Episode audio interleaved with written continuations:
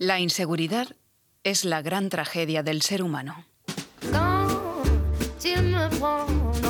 En Radio Inter, Vida Armónica. Con Mónica Fraile. Hola, buenas noches a todos. Bienvenidos una semana más a Vida Armónica.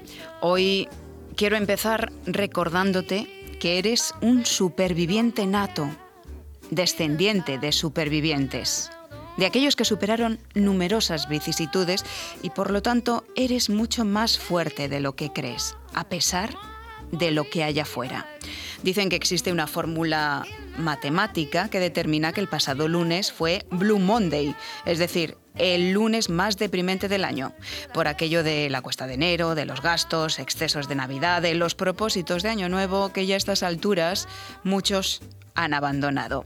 Si es así, pues la verdad es que perdemos muy pronto la determinación cuando precisamente estamos en otro año marcado por una pandemia histórica que hará que necesitemos fuerza de voluntad, perseverancia y que aprendamos a confiar aun cuando todo a nuestro alrededor sea un terremoto continuo.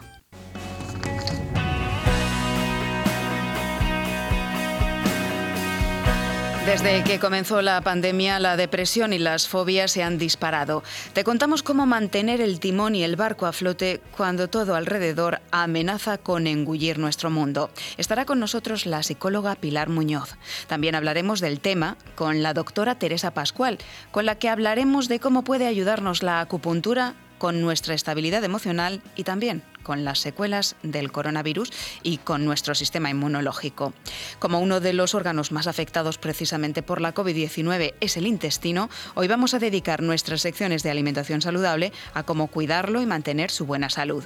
Hablaremos de probióticos con el padre de la frutoterapia, Albert Ronald Morales, y del chucrut concretamente con Luz Belmez, autora del libro Sin Dieta. No faltará la poesía con Joaquín Martín y para todo esto es fundamental Guillermo Tejeiro, que está a los mandos de la técnica.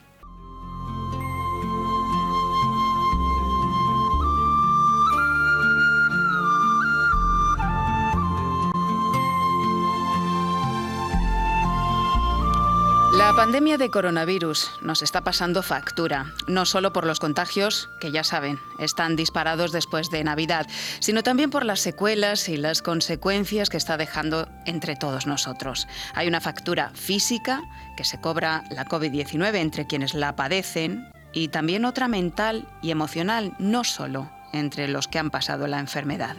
Al menos hay un 20% más de población que sufre ansiedad y estrés y eso se incrementa, ojo, al 80% en el caso de los sanitarios que están en primera línea de la pandemia. Hoy tenemos con nosotros a la doctora Teresa Pascual, es médico general y especialista en acupuntura y estamos muy agradecidos de poder contar con ella. Doctora, bienvenida a Vida Armónica. Buenos días, Mónica. Yo también estoy mm, muy agradecida y encantada de poder estar aquí y poder eh, mm, dar a conocer una técnica que puede ser muy útil a la población sanitaria y más en estos momentos. Sí, porque em, la acupuntura eh, lleva mucho tiempo practicándola, eh, desde el año 1993. Sí, hace muchos ya ha llovido. años. Yo soy de la vieja guardia, sí. ya ha llovido. hace muchos años. Y, y llevan muchos años eh, practicando esa medicina integrativa, que, creo que es fundamental, ¿no? Eh, una técnica como la acupuntura, que puede sumar y mucho en el tratamiento eh, de muchas dolencias, patologías, enfermedades. Y en este caso hablamos también de la COVID-19 y de la salud mental. Mm, sí, la acupuntura tiene mm, una acción sobre la salud mental nada desdeñable. Em, hay muchos estudios, hay muchos estudios que evidencian que la acupuntura mejora la depresión, la ansiedad, el insomnio, pues además estos estudios son muy recientes, del año 2019, un estudio con 2.000 personas, del año del año 2020 un estudio sobre sobre el sueño también manifestó que la, el sueño y la ansiedad manifestó que la acupuntura era tan era más eficaz que la acupuntura placebo. Em, bien, hay luego hay muchos estudios, por ejemplo, con animales, con ratones. Eh, estos son estudios son muy curiosos y son muy interesantes porque, mm, claro, siempre se dice que la acupuntura funciona como efecto placebo, que los acupuntores tratamos muy bien a los pacientes, que estamos allí al lado suyo y que la mejoría, y más en un tema de ansiedad, es por efecto, mm, por su gestión. Bueno, esto con los animales, con un ratón no es posible. A un ratón no, se, le, no se le puede sugestionar y, sin embargo, eh, sí hay estudios con ratones a los que se les deprime, se les estresa. Y los oyentes dirán, ¿y cómo se estresa un ratón? Pues es muy sencillo, igual que a un humano. Se le deja en soledad, se le deja sin comer, el ratón se deprime, eh, deja de tener actitudes de buscar salidas en los laberintos, de moverse a buscar comida, o sea, se queda en un rinconcito. Bueno, pues estos animales se les hace acupuntura y al cabo de mm, unas cuantas sesiones se ve que recuperan su actividad, sus ganas de vivir, por así decirlo. Vuelven a, ver cómo pueden encontrar comida, vuelven a buscar salida en los laberintos, vuelven a salir de su rincón. Bueno, entonces estos eh, estos estudios a mí me parecen curiosos y francamente interesantes. Y demostrativos, ¿no? De una realidad, porque entre esos estudios, doctora, también hay otros que constatan que hay modificaciones en el cerebro en pacientes, pues en personas que reciben tratamientos de acupuntura. Pues eh, mm, bueno, y, sí, y sobre todo en animales también, que es a los que más se les puede manipular y bueno, pues analizar el, el cerebro. Sí, me alegro mucho de que me haga esta pregunta porque mm, la población sanitaria, eh, la mayoría, pues no conocen bien la acupuntura y hay una especie de lugar común de que, bueno, pues que la acupuntura vas allí, te tumbas y te algo te relaja, algo te hará. Pues realmente mm, hay una base bioquímica eh, para la acción de la acupuntura. Hoy cada día la conocemos más, pero hoy ya tenemos mucha información de lo que hace esa inocente y esa humilde aguja de acupuntura cuando los médicos acupuntores la insertamos en la piel. Mm, sabemos por estudios que, que modifica la química cerebral. Es decir, que eh, Sí, modifica la química cerebral en el sentido de que imparte una la aguja de acupuntura al tocar el punto de acupuntura transmite una información vía nerviosa que llega a la médula espinal y al cerebro y allí las neuronas mm, se ve que aumentan los niveles de serotonina, de dopamina, de mm, de beta-endorfinas que justo son los neurotransmisores que influyen en la ansiedad y en la depresión. Entonces la acupuntura potencia nuestra propia secreción endógena. Y esto es lo mismo que hacen, por ejemplo, los fármacos antidepresivos, aumentar la serotonina.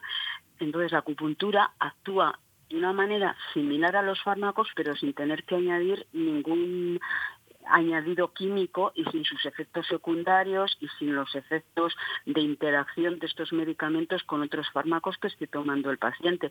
Entonces es muy interesante mm, saber que, que realmente la acupuntura actúa en la misma línea que los fármacos. Claro, en una depresión, entonces la pregunta siguiente es, ¿entonces puede utilizar la acupuntura en lugar de los fármacos?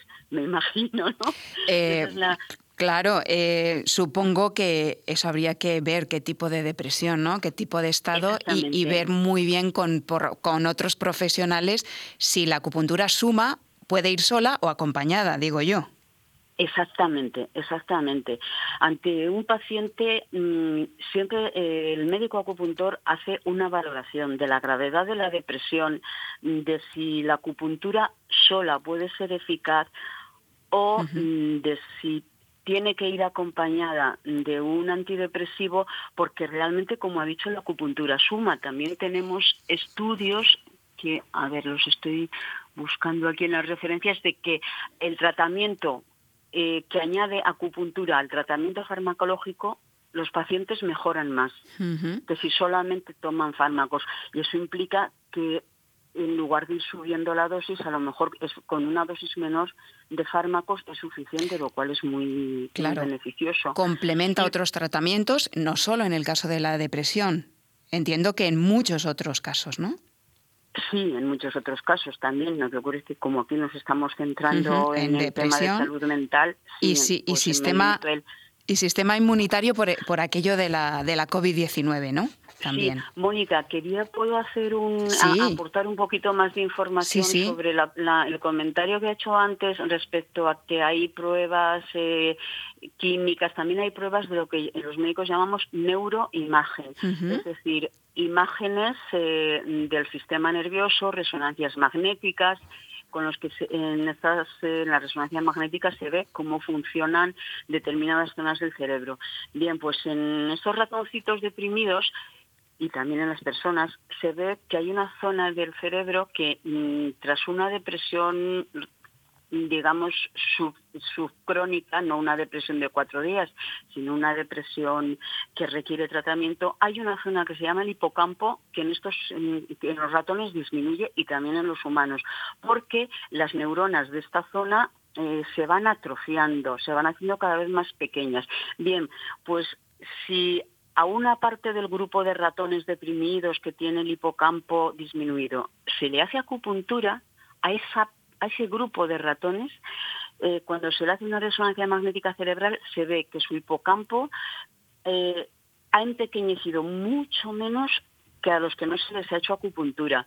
Entonces, esto es una prueba de peso de peso de la acción de la, de la acupuntura más allá de la subjetividad del paciente. Claro que sí. Y bueno, y bueno pues hay, hay, hay más estudios muy interesantes en esta, estudios también sobre el sueño, por ejemplo en veteranos de guerra, que tienen mucho estrés postraumático y en veteranos de guerra en, universidades de Estados Unidos que tienen mucho estrés postraumático y muchos problemas con el sueño, pues también se ha visto eh, con estudios electroencefalográficos que el sueño mejora cuando se añade acupuntura. Y, quería, quería hablar, o sea, eh, mejora el ánimo, eh, puede ser una contribución mm, muy importante para el tema de la depresión, de la ansiedad, regula el sueño. Me gustaría hablar de cómo potencia el sistema inmunitario de acuerdo mm, pues a la situación que estamos eh, padeciendo, ¿no? muchos pacientes mm, que han pasado la COVID-19 y muchos pacientes que tienen o quieren tener ese sistema inmunitario fuerte para hacer frente a un posible contagio o no contagiarse. ¿Cómo eh, potencia la acupuntura el sistema inmunitario? Pues se sabe hace mucho tiempo que la acupuntura, también por estudios eh, científicos, que la acupuntura aumenta la tasa de linfocitos en personas que la tienen disminuido. ¿eh? la tasa de linfocitos, es decir, una persona que está normal, esta es la gran maravilla de acción de la acupuntura que que aumenta los linfocitos hasta niveles normales, fisiológicos. No va más allá.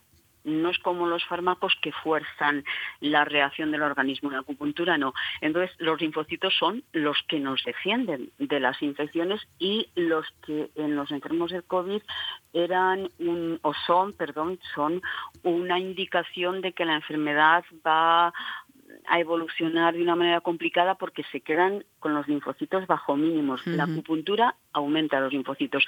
Y también pues hay un estudio muy interesante que publicaron este verano en la Universidad de Harvard, hecho con ratones, no con humanos, eh, sobre la acción em, antiinflamatoria de la acupuntura.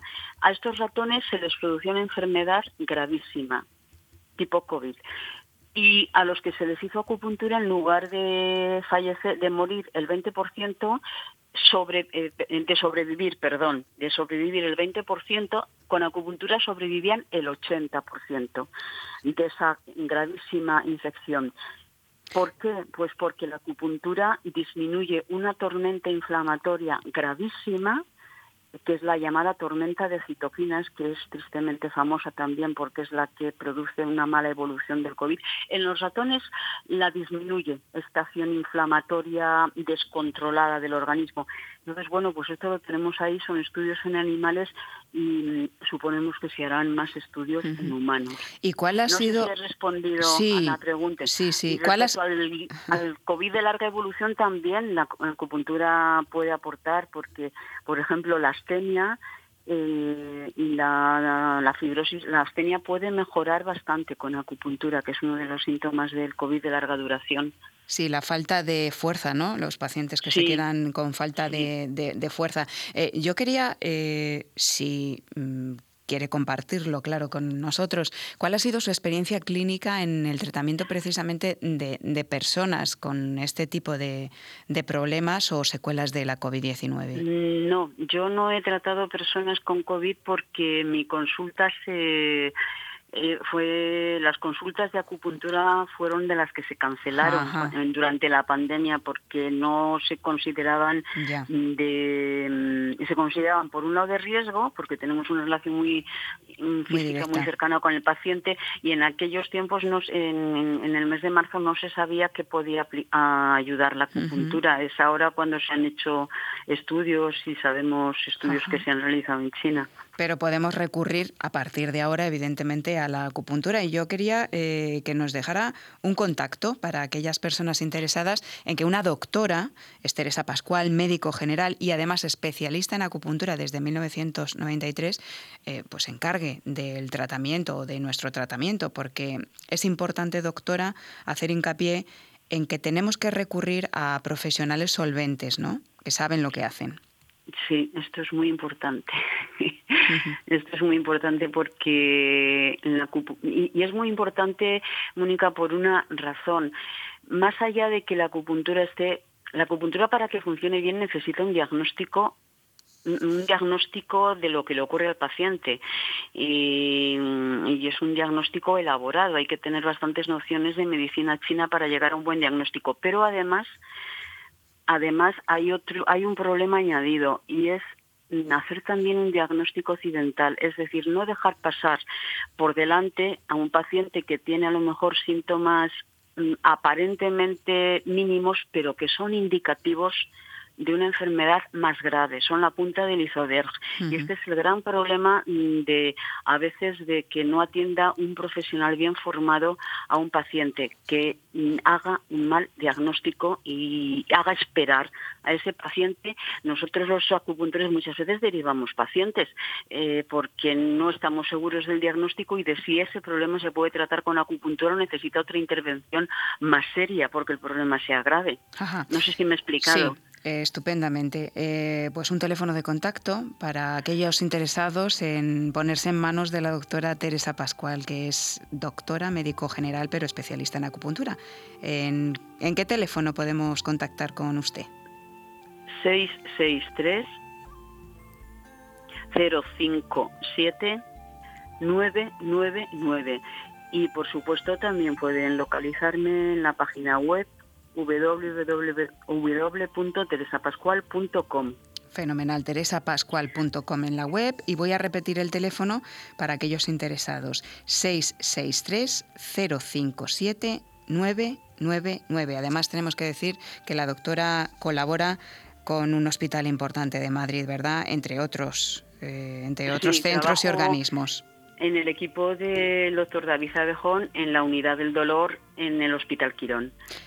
Pues vamos a citarla para próximas entrevistas porque mm, trabaja con el dolor, pero también eh, con otras áreas muy interesantes que creo que, pueden aportar mucho a nuestros oyentes. Así que mm, cuando surja la oportunidad nos pondremos de nuevo en contacto y contaremos de nuevo con usted.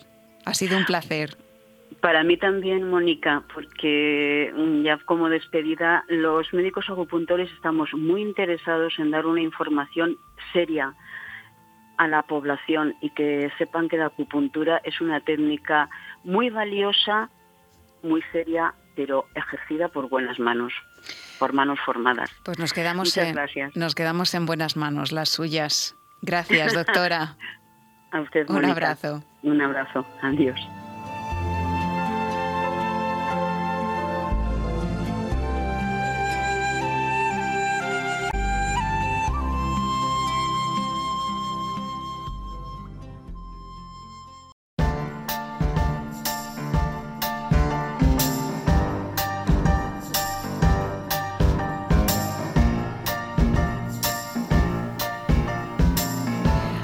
Javier, director del programa Saludable de Radio Inter, le hemos preguntado acerca del Blue Monday, del supuestamente día más triste del año, que fue este 2021, el pasado 18 de enero, el pasado lunes. Así que, Emilio, ¿qué opinas sobre esto? Es verdad que hay rachas de mala suerte dicen que cuando se caen dos aviones al final se cae el tercero. Pero dicho esto, yo creo que el hombre es la mayoría de las veces dueño de su destino y que es el hombre el que puede cambiar las cosas si quiere. Eh, al margen de esta circunstancia, lo del Blue Monday tampoco le veo yo mucho sentido. Eh, es el lunes negro que corresponde al tercer lunes del mes de enero. Eh, es verdad que suelen eh, caer circunstancias en el mismo tiempo de lo que es la cuesta de enero, la caída de las bolsas, el mal tiempo, pero chico, después de haber sufrido el COVID, eh, los estragos de Filomena, con estas nevadas impresionantes, sobre todo en Madrid, la crisis económica que padecemos, cerca de 80.000 muertos, eh, y si encima tocan la reforma laboral como quiere este gobierno, pues nos podemos ir a 7 millones de parados. No, no, no, no pienso, no pienso que eh, ni el lunes sea negro, ni, ni, haya rachas de mala suerte. Yo creo que es el hombre, la mayoría de las veces, el que provoca las peores catástrofes. Eh, annus horribilis, que diría doña Isabel II. Yo más bien no hablaría de Blue Monday, sino de Blue Year, o mejor dicho, Black Year, un año negro.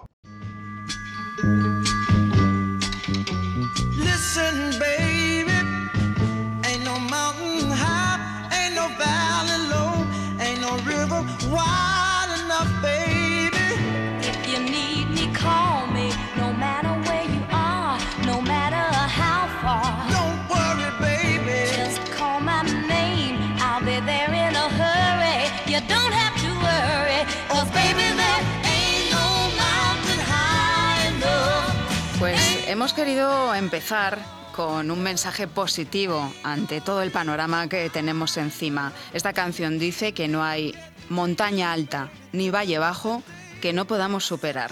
Y es que miedos, estrés, fobias, irritabilidad, ansiedad, estados depresivos o de depresión son algunas de las secuelas de la pandemia. Los profesionales de la salud y de la psicología llevan meses advirtiendo acerca de estos síntomas y de estas patologías que solo eh, que no solo, queríamos decir, afectan a los enfermos de COVID o a los que ya lo han pasado, sino a toda la sociedad en general. Esa factura psicoemocional de la pandemia tiene además contundentes consecuencias en el personal sanitario que está en primera línea. Para muestra un botón, según una reciente investigación del Laboratorio de Psicología de la Universidad Complutense de Madrid, el 79,5% de los profesionales sanitarios sufren ansiedad, el 53% presenta síntomas de estrés postraumático y el 51,1% de depresión. Para hablar de todo ello, contamos hoy con la psicóloga Pilar Muñoz, a la que damos la bienvenida hoy por primera vez en Vida Armónica. Pilar, encantados de tenerte con nosotros.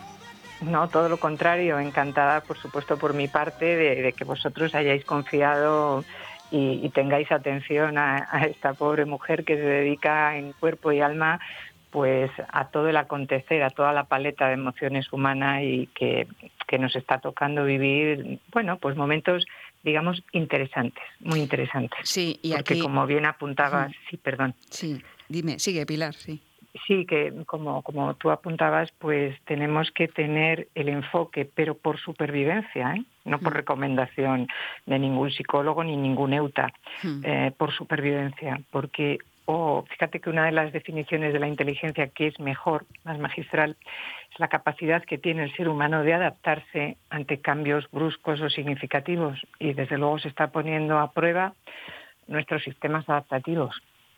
Sí, desde luego que sí. Quería decir, Pilar, que estás aquí gracias a Emilio Javier, director del programa Saludable, que nos habló maravillas de ti. Nosotros estamos encantados de ampliar eh, pues la amplia paleta también de profesionales con los que contamos en este programa. Así que encantadísimos y agradecidos. No, no todo lo contrario, pero vamos, dejando las lisonjas, es que Emilio eh, pues sí, es buen periodista, pero ante todo, a mí lo de buen periodista o buen... No, a mí lo que me vale, quizá porque me dedico a esto, es que sea buena persona, buen alma. Y Emilio la tiene. Eso es. Decía eh, un famoso periodista que los, las malas personas no pueden ser buenos periodistas porque no tienen empatía. Ni, buenos fruteros. Es que en definitiva nos va mucho, nos va mucho en ser buenas personas, porque eh, la vida se compone de cooperación, no de competitividad. Con la cooperación el grupo avanza, con la competitividad el grupo se disuelve. Eso es. Y, estamos en esas. Y lo hemos visto además, eh, Pilar, esa cooperación. Eh, sobre todo en la primera parte de la pandemia, eh, el tema de los aplausos en las calles, el reconocimiento a la labor que estaban haciendo los trabajadores esenciales. Lo hemos vuelto a ver, la solidaridad en las calles con la gran nevada que, ha mantenido paralizada la, capital y buena parte de España. ¿no? La colaboración es, es fundamental y apoyarse en el otro también es básico para poder salir adelante de toda esta situación. La Organización Mundial de la Salud ya ha alertado de esta fatiga pandémica que tenemos. Eh, luego hablamos de los, de los profesionales de, la salud, pero en general la ciudadanía, con tanta norma, con tanta restricción, pues tiene una desmotivación total, ¿no? Y además un poquito más estrés del habitual. Claro. Em, me estaba recordando, em, es que hay pasajes y, hay reflexiones teológicas en cualquier mapa espiritual, ¿eh? no me voy a centrar solamente en el contexto nuestro judío-cristiano, que apuntan que ante lo peorcito, ante las adversidades, sale lo mejorcito del ser humano. Es decir, una situación mm, dura, una situación de adversidad, une más que la mejor juerga.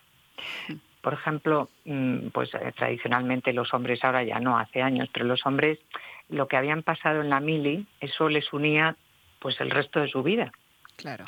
Y la gente que ha tenido vivencias del 11M, del 11S, de los terrorismos estos eh, locales o, internacionales que ha habido en Francia, en cualquier lado, siempre se ve esa la buena acción de las personas que no están eh, colonizados por ideologías y radicalismos, que ahí no distinguimos ni razas, eh, ni religiones, ni sexos. Es decir, ahí tienes mi mano, cuenta con ella.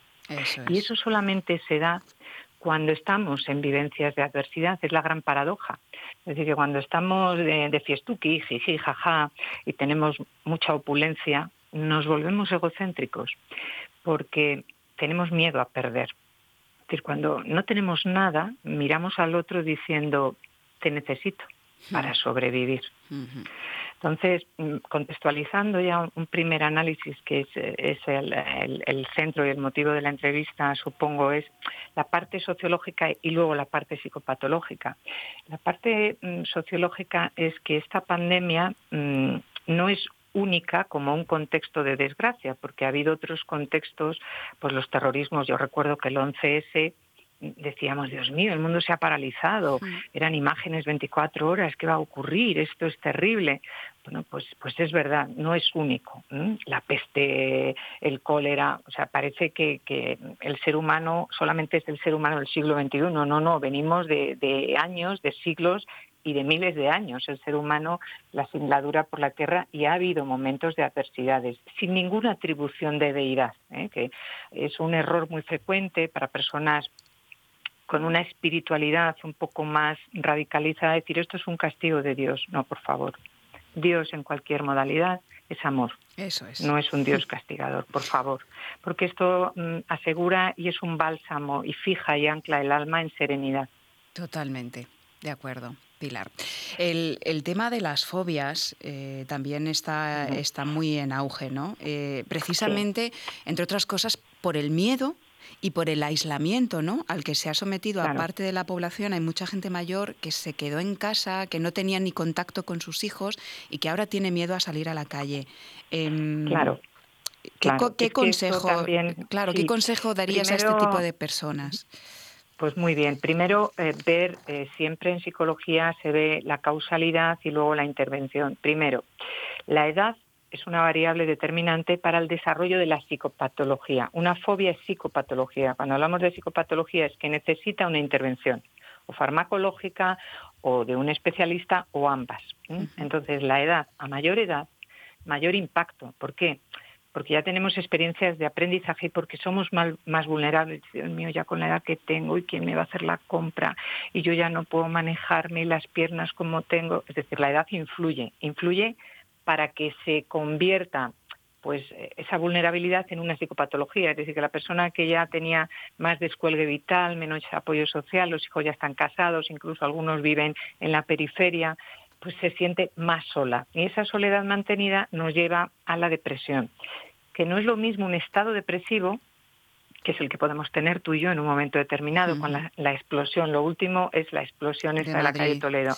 Exacto. Entonces, ¿qué, ¿qué persona que tenga unas condiciones emocionales que no sean psicopáticas, que esos ni sienten ni padecen, pero son racionales, no entra en un estado, estado es pasajero, en un estado depresivo decir, pues ya me da igual 8,80. Otra cosa ni más, hago ejercicio, mm. exacto, ni hago ejercicio, ni me maquillo, ni me pongo nada, ni, ni me cambio de ropa interior. ¿Para qué? Mm. Esto es un estado depresivo, es muy tentador, pero ese es un, signo de alarma, cuidado. Mm.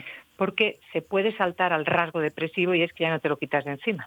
Sí puedes mejorar, se cronifica, pero estás, exacto, exacto. Y ahí es cuando ya se necesita acudir al especialista. Hay rasgos depresivos que por la intensidad, que son más ligeros, pues con una intervención mm, pues muy acotada en el tiempo. Tampoco aconsejo eh, después de la pandemia o de las situaciones que estamos viviendo, meterse en un psicoanálisis, porque entonces tienes que pedir una hipoteca para toda la vida, porque al final te van a decir que estás enamorada de tu madre o de tu padre y menudo, pues no menos solucionado nada. Pero acotado en 10, 15 sesiones o 5, estoy poniendo, me estoy atreviendo mucho, ¿no? Pero algo que se escuche, ¿eh? porque ahí lo que se da en esas sesiones es una empatía emocional. La empatía emocional es siento contigo como te sientes y no es tanto decir una palabra, sino compartir una lágrima, compartir un silencio. Eso es, y dar claves, ¿no? Dar alguna clave. A mm. veces la clave es escuchar. Simplemente. escuchar. Mm. Sí, mm, porque hay pacientes que vienen y yo lo llamo la técnica del orinal, perdón, pero es así, es vaciar la basura que llevas dentro. Claro. Y eso requiere de todo menos prisa y menos injerencia, decir, pero me te has comido esto. Porque la gente dice, pues entonces ya no hablo más. Es decir, si viene alguien y dice, es que no te puedes imaginar lo que para mí ha supuesto que se me haya muerto el canario. Y se te ocurre decir a ti, pero ¿cómo dices eso? Si tengo yo un paciente que se le han muerto mm, el padre y la madre. La persona dice, ¿y a mí qué? Claro. Y para mí el canario es el detonante de mi fragilidad. Por eso te digo que es la técnica del orinal, es escuchar mucho. A veces no hace falta un terapeuta, a veces hace falta un amigo dispuesto a tener la oreja. Fíjate, Pilar, que bueno, yo tengo una muy amiga mía que es, que es médico y sé de primera mano lo mal que lo han pasado eh, a nivel psicológico y la presión que soportan a día de hoy, ¿no? Eh, claro. Mm, la cuestión es que se han enfrentado a algo muy grande que no vivieron en la vida y ahora tienen una presión brutal. Fue clave el, asesoramiento y el apoyo, en este caso, que el hospital puso a su disposición, eh, psicológico, simplemente, y ella decía, tú sabes lo que es compartir y el poder hablar y el... Eso, eso ha sido clave para que se mantengan a flote, ¿no? Eh, todo, este eh, personal, todas estas personas que tienen su corazoncito, eh, que necesitan también estabilidad emocional, ¿no? Y tienen una fragilidad a nivel emocional grande. enorme, claro. Mm. Fíjate, Mónica, em, que has dado la clave porque el tratamiento psicológico o psicopatológico del personal sanitario va a merecer, va a merecer un capítulo aparte y nos va mucho en ello, en que sea bien tratado. ¿Por qué? Por dos variables. Primero, porque el, médico, el enfermero, el auxiliar de clínica, la persona que, está dedicada a la limpieza de los hospitales, porque todos son una cadena, su sentir, su leitmotiv, su objetivo es sanar. Cuando resulta que te viene un tsunami de muerte y de enfermedad, tú dices, no puedo, es decir, se desdibuja el objetivo, es como si un ferretero todos los tornillos los tuviese que vender torcidos. Dice, pero ¿qué es esto? Voy a cerrar la tienda. Claro. Y después, la sociedad mm, del siglo XXI, que nos ha venido a ver, entiéndase lo que voy a decir, nos ha venido bien porque nos creíamos los gallitos del universo. Entonces nos arrodillábamos delante de la ciencia y la técnica diciendo, tengo un uñero, se me resuelve. Tengo la nariz grande, hay una cirugía. Tengo no sé qué, hay un trasplante. O sea, parecía que la diosa tecnología resolvía todo. Y hete aquí que con todos los medios, con el transhumanismo, con los que hemos mandado cohetes a la Luna, a Marte y a más allá, los agujeros negros ya son agujeros con luz. Hete aquí que un bicho nos sorprende a todos y decimos, ¡ay, qué pequeñitos somos! Eso a los médicos es lo que el resultado es la presión. Es que la sociedad me dice, oiga, resuélvame usted que es médico. Dice, ya quisiera yo. Pero no sé, porque supera. Totalmente. esa, esa doble presión es terrible. Y el no saber cuándo va a acabar todo esto, ¿no? Que estamos ahora en un momento con, una presión brutal hospitalario y el, no ver luz en el horizonte, el decir, madre mía, ¿cuándo va a acabar? Y están exhaustos ya. Claro. Yo no, no voy a desanimar a nadie porque esto que voy a, esta comparativa es anacrónica, es decir, no reviste comparativa de un siglo a otro, pero en el siglo XIV y en la época romana, que también había pandemia, duró 30 años. Bueno, no vamos a llegar a 30 años seguro, seguro. Pero cuando estamos hablando de virus, de alteraciones eh, pues eh, micromoleculares, es que esto lleva mucho tiempo. Es que la vacuna ha sido una proeza. Ahí sí decimos gracias, gracias por las mentes al servicio del bien. Porque una vacuna bien experimentada, bien contrastada, al menos rapidito, rapidito son cinco años. Estamos hablando en torno a un año. Lo hemos hecho en tiempo récord o lo han hecho en tiempo récord. Exacto. Entonces, todo ese tiempo récord es la presión de la sociedad de que nos morimos. Hmm. ¿Y eso de, a quién recae? Hombre, al que está en la funeraria, no, porque ese es el último, el que vive las consecuencias terribles de esto. al, al, señor transportista, pues hombre, sí como persona y que tiene relación con un microsistema, pero el impacto directo de población diana son los sanitarios, porque volvemos los ojos a ellos, resuélvannos. Tenemos ya poquito eh, tiempo de entrevista, eh, Pilar, y me gustaría eh, que nos despidiéramos con unas claves sencillas, porque siempre en lo sencillo Mm, está lo más grande, yo, yo creo que es así, para cómo podemos mantener en general ese equilibrio psicoemocional en esta época de montañas rusas, de acontecimientos inesperados. Bien. La primera recomendación, que es más filosófica, pero si se resuelve bien, es la clave para todo lo demás que voy a decir. Eh, lo que nos hace sufrir no es lo de fuera, es el tratamiento que damos nosotros dentro. Ejemplo, tiene usted un cáncer, hay personas que dicen, ¡ah, me muero! Y hay otros que dicen, bien, doctor, venga, ¿qué tengo que hacer? ¿Cómo lo voy a afrontar? Es decir, ante una misma situación hay dos emociones, hay dos estados de ánimo bien diferenciados.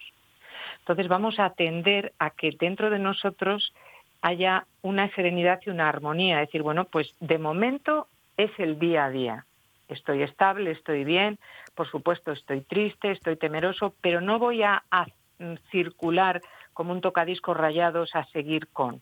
Entonces, hay, hay algunas actividades que dan mejores estados de ánimo, que son más permanentes que las emociones, que son muy puntuales. Tengo pánico porque veo las noticias. En primer orden, ojo, filtrar mucho las noticias. Estar todo el día comiendo en los cubos de basura es malo, es no es saludable. Entonces, todos los días ver las noticias malas, no.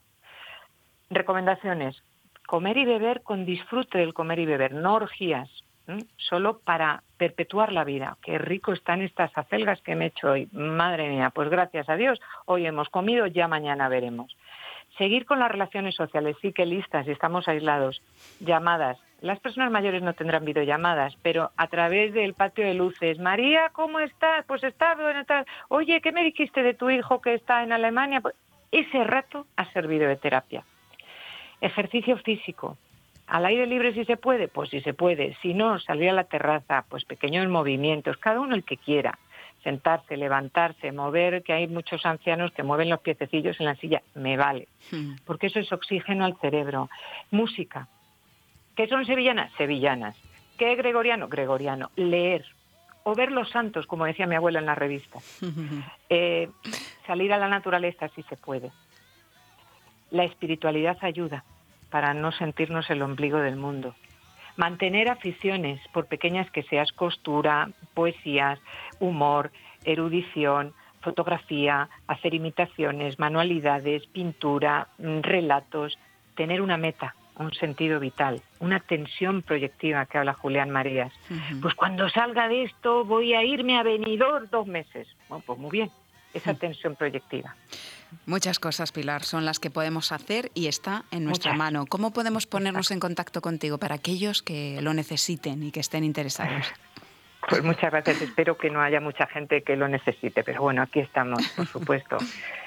629 93 48 76. Vale, lo voy a repetir. 629 93 48 76 para ponerse en contacto si lo necesitan con la psicóloga Pilar Muñoz. Ha sido un verdadera un verdadero placer, Pilar, contar contigo. contrario, Nos quedamos con todos estos consejos y con esas reflexiones que son muy valiosas en los tiempos que vivimos. Tenemos que ser conscientes de que hay un nuevo tiempo, un cambio de valores, tenemos que aceptarlo, pero ponernos a trabajar en cambiar lo que no funciona en nuestras vidas. Importante. Exacto, todos unidos, Mónica, a por ello.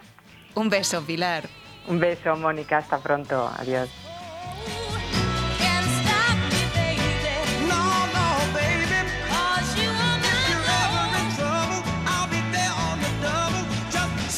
Si lo crees, lo creas.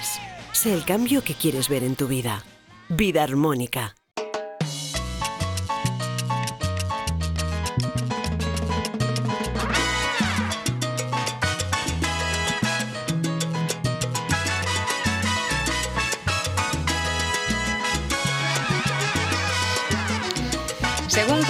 Jean-Pierre Barral en su libro Comprender los mensajes del cuerpo, el intestino es el órgano más largo de nuestro organismo. Mide alrededor de 8 metros, 6 y medio el intestino delgado, 1 y medio el intestino grueso. Es además un receptor emisor de emociones ultrasensible. 100 millones de neuronas lo unen al cerebro. Por algo lo llaman el segundo cerebro. Y una de sus funciones es absorber los nutrientes y las vitaminas, como la C o la B12, por ejemplo. En definitiva, el intestino y sobre todo un intestino saludable es sinónimo de buena salud y viceversa. Así que Albert Ronald Morales, bioquímico, investigador de los alimentos y fundador de la frutoterapia, bienvenido y buenas noches. Eh, buenas noches, Mónica. Un saludo para ti, para el equipo que te acompaña y los oyentes. Sí, el intestino es uno de los órganos eh, más interesantes, eh, o los intestinos, porque tenemos el, intestino delgado y el intestino grueso. Bueno, pues aquí aparte de, esos 100 millones de neuronas, eh, donde ya los neurólogos y todos los científicos nos hemos puesto de acuerdo que es nuestro segundo cerebro, porque hay un tercero, que algún día hablaremos sobre ese tercer cerebro. ¿Y cuál es el tercero, para apuntarlo? Eh, la piel. la, piel. bien. Pues nos quedamos con eso porque hay estudios que no se conocen sobre ese aspecto.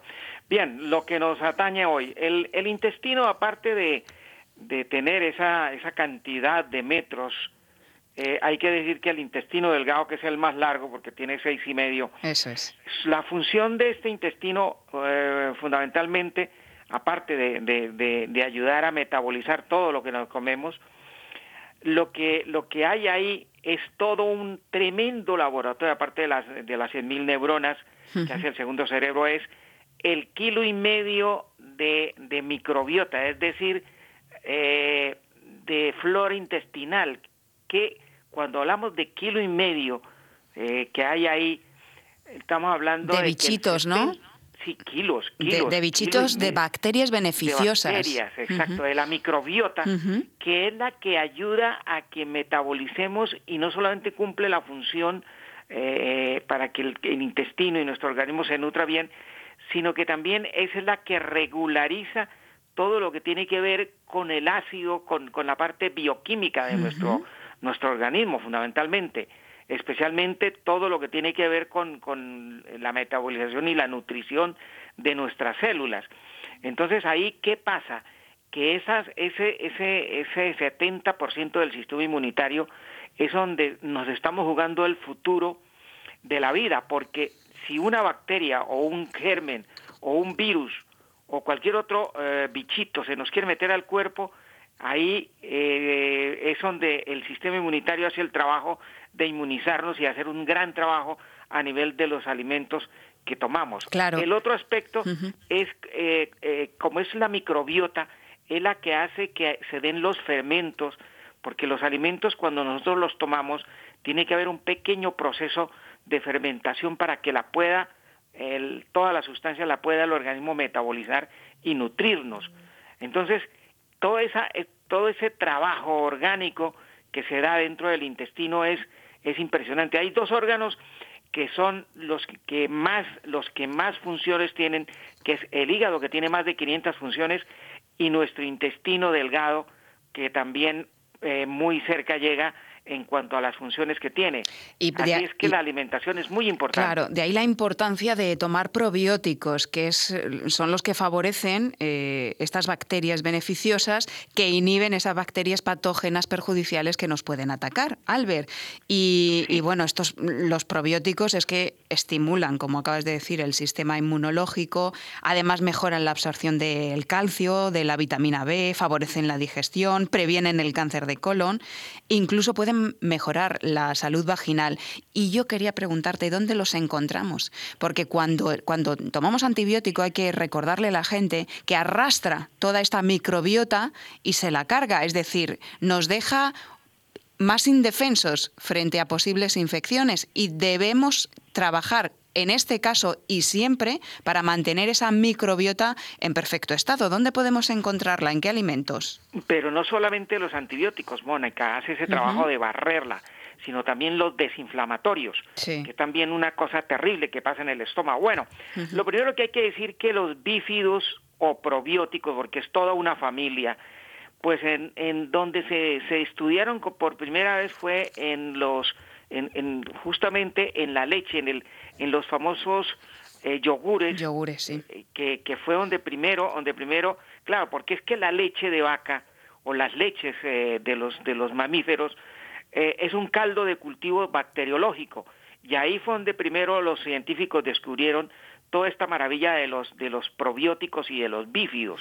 Y esto lo que hace lo que hace es permitir que todo este trabajo del intestino y todo este trabajo a nivel de nuestro organismo se puede hacer. ¿Dónde se consiguen? Pues ya lo vimos en, en, en los lácteos.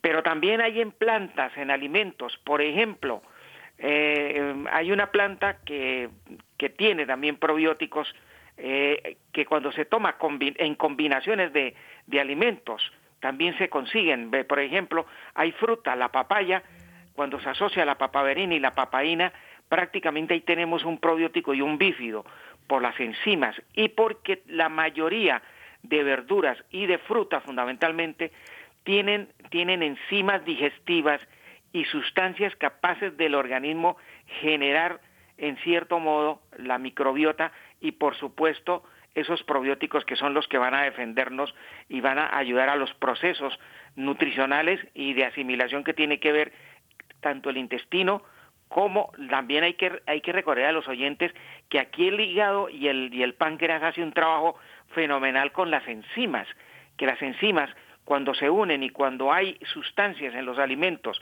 que son eh, probióticos o bífidos, eh, se asocian y se producen estos, estos elementos en el organismo y no necesitamos tomarlos. Por eso la gente que no toma leche o que no toma yogur no se preocupen porque nuestro propio organismo se encarga de hacerlo si hacemos una alimentación correcta, especialmente rica en frutas, verduras y en los alimentos. Fíjate que hay una, una norma especial que se ha, últimamente se ha, se ha, llegado al acuerdo a nivel de todas las investigaciones de nutrición, es que la alimentación cuando se hace eh, muy rica en muchas sustancias, en muchos alimentos, nos ayudan a enriquecer esos probióticos y esos bióticos. Eh, Alimentación variada. Claro, tiene que ser súper variada.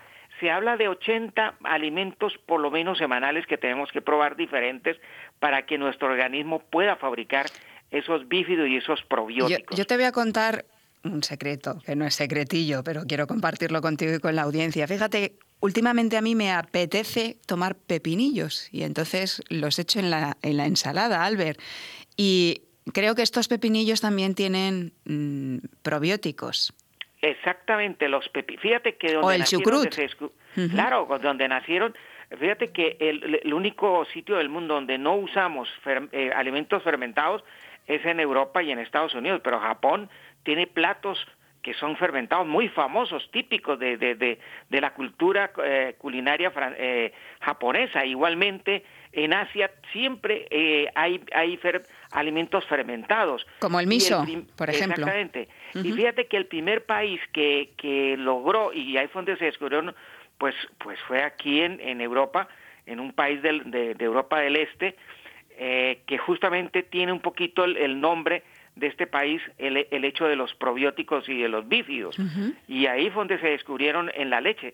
Pero los pepinos, eh, los, eh, el, el mismo brócoli, la misma coliflor, la misma lechuga, todos estos alimentos y las frutas especialmente, cuando llegan al proceso en la microbiota de la fermentación, ahí se generan estos alimentos. Lo único es que tiene que ser alimentación variada para no hacer eh, eh, sustancias, es decir, eh, enzimas, tiene que haber una cantidad de enzimas para que el organismo se acostumbre y haya salud, porque cuando se come, por ejemplo, una solo, un solo alimento, por ejemplo, las personas mayores cocinan hacen una, una olla, para, para, hablar en el término de ellos, de lentejas y toda la semana come lentejas, lentejas, eso es muy malo desde el punto de vista nutricional. Hay que variar. Porque, porque la variación es donde se hace que la, las, las, eh, toda esta eh, eh, flora intestinal sea variada y pueda metabolizar los alimentos. No es acostumbrar, por eso la, la alimentación, cuando es así muy, muy fija, esa gente que no comen sino tres o cuatro cosas, pues lamentablemente tienen un problema gravísimo. De intestino, sí, y en general de salud. También tenemos que, antes de despedirnos y que nos des el teléfono, nos recuerdes el teléfono, Albert, eh, que el estrés influye mucho en el mal funcionamiento del intestino y que por lo tanto tenemos que aprender a descansar y a relajarnos, que caminar, muy importante, hacer prácticas si podemos de respiración y si metemos el abdomen, llevar la, eh, la respiración al abdomen mucho mejor y aprender a no estar pensando siempre en lo peor, Albert. Nos dejas, Hay que ser optimista. ¿Nos dejas tu teléfono, por favor? Claro que sí, nos pueden llamar al 91 619 5414. Lo repetimos, 91 619 5414 y esto es salud cuando se sabe comer y alimentar. Para cualquier duda, 619 5414 con el 91 delante y también para pedir ese producto que sube las defensas que lo tienen disponible. Albert Ronald Morales, padre de la frutoterapia, bioquímico y experto en alimentación consciente y saludable, como siempre, aprendemos muchísimo contigo. Un placer. Un abrazo, mi querida Mónica, para ti y los oyentes.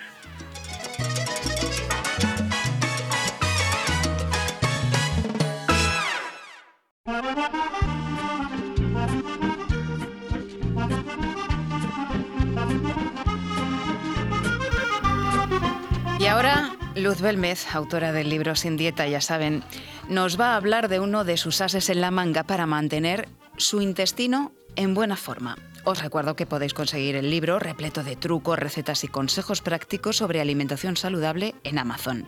Luz, muy buenas noches. Buenas noches, Mónica. ¿Sabéis que tenemos dos cerebros? Esta noche me gustaría hablaros a ti y a todos los oyentes de los intestinos, nuestro segundo cerebro, y para gozar de buena salud y bienestar hay que mantenerlos limpios y sanos. ¿Y cómo lo consigo yo?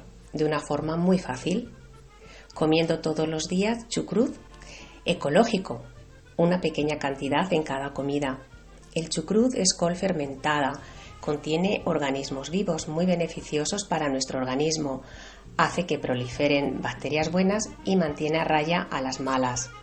Evita el excesivo crecimiento de organismos vivos, como las levaduras, que en exceso son nocivas para la salud. Es un probiótico que ayuda a reparar y sellar la pared intestinal. Contiene vitaminas A, B y C y minerales como el calcio, fósforo, hierro y magnesio. Fortalece el sistema inmunológico. Es depurativo, hace que creemos enzimas que son esenciales para un buen funcionamiento del organismo, nos ayudan a digerir y asimilar mejor los alimentos y mejora desórdenes como por ejemplo la diarrea o el estreñimiento. pero no puede haber un probiótico sin prebiótico. Y os explico por qué. Los probióticos tienen bacterias vivas muy beneficiosas eh, para el intestino y el sistema inmunitario. Eh, son colonias que sirven para repoblar de organismos vivos el intestino y luchar, por ejemplo, contra la cándida o el Helicobacter pylori. Y los prebióticos son el alimento para nutrir a los probióticos. Los prebióticos son celulosa, es decir, fibra que se encuentra sobre todo en el salvado de los cereales integrales, las legumbres, semillas de lino, sésamo, chía, frutas y verduras. Es muy importante su consumo ya que evita que tengamos putrefacciones y puede prevenir el cáncer de colon. Ayudan a evacuar todos los días. Mantén el segundo cerebro limpio y gozarás de buena salud. A mí me va muy bien y deseo que a vosotros también. Muchas gracias y pasad una feliz noche.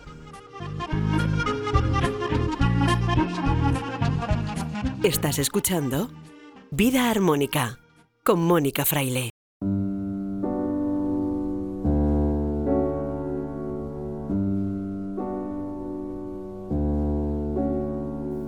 En este rincón de la poesía nos hemos propuesto recuperar a autores españoles que nos han dejado una valiosa herencia literaria. Es el caso de uno de nuestros premios Cervantes. Lo ganó en el año 1982.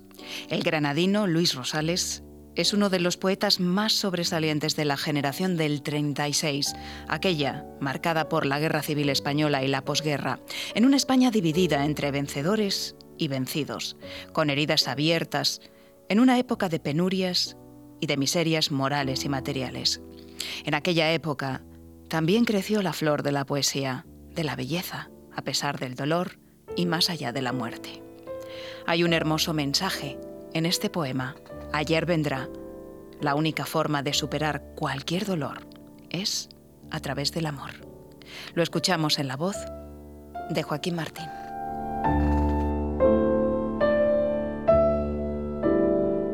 La tarde va a morir. En los caminos se ciega triste o se detiene un aire bajo y sin luz. Entre las ramas altas, mortal, casi vibrante, queda el último sol. La tierra huele, empieza a oler. Las aves van rompiendo un espejo con su vuelo. La sombra es el silencio de la tarde. Te he sentido llorar, no sé a quién lloras. Hay un humo distante, un tren que acaso vuelve, mientras dices, soy tu propio dolor. Déjame amarte.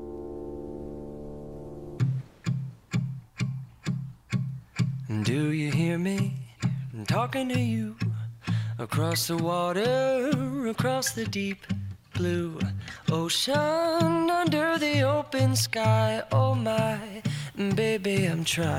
A veces, cuando todo parece caos a nuestro alrededor e incluso dentro de ti, solo hay que parar y poner tu atención en otra cosa. Por ejemplo, en el bien que te hace escuchar una canción que te motive, que aligere el peso de tanto pensamiento y de tanta carga.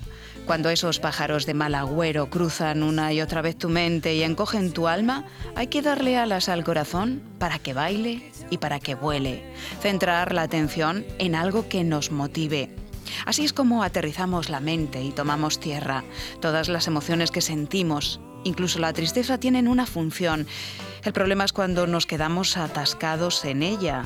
Y así con ese azul tristeza es como muchas veces vemos el mundo.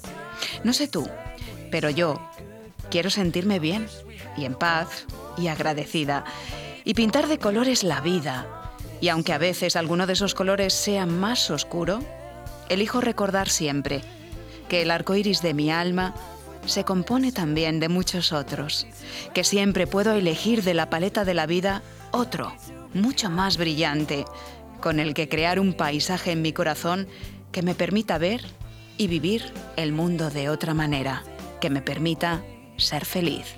Así que, como siempre te deseo, lo mejor, feliz vida y hasta el próximo programa.